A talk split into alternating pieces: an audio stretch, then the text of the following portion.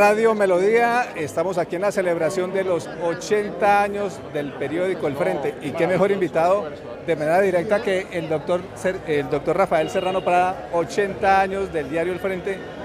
Bueno, no, no siempre se cumple 80 años.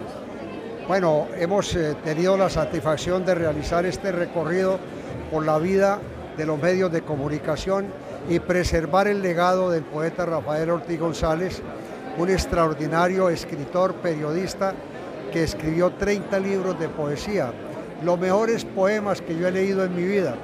Los, el autor es el poeta Rafael Ortiz González. Y yo, yo me inicié en este periódico como vendedor del periódico, 10 centavos ejemplar. Mi hermano Jesús María Serrano, aquí presente, y yo fundamos la primera empresa para vender periódicos. Ganábamos 10 centavos, nos ganábamos 2 centavos por cada ejemplar y con eso nuestra adorada madre fabricaba la ropa, las camisas de popelina y los pantalones de drill naval para criar a los muchachitos. Buen, buen, mensaje en el sentido de que muchas veces pensamos los periodistas que primero tenemos que ir a la universidad, pasar todo un proceso, mirar si nos dan un empleo y jamás seremos propietarios o emprendedores en medio.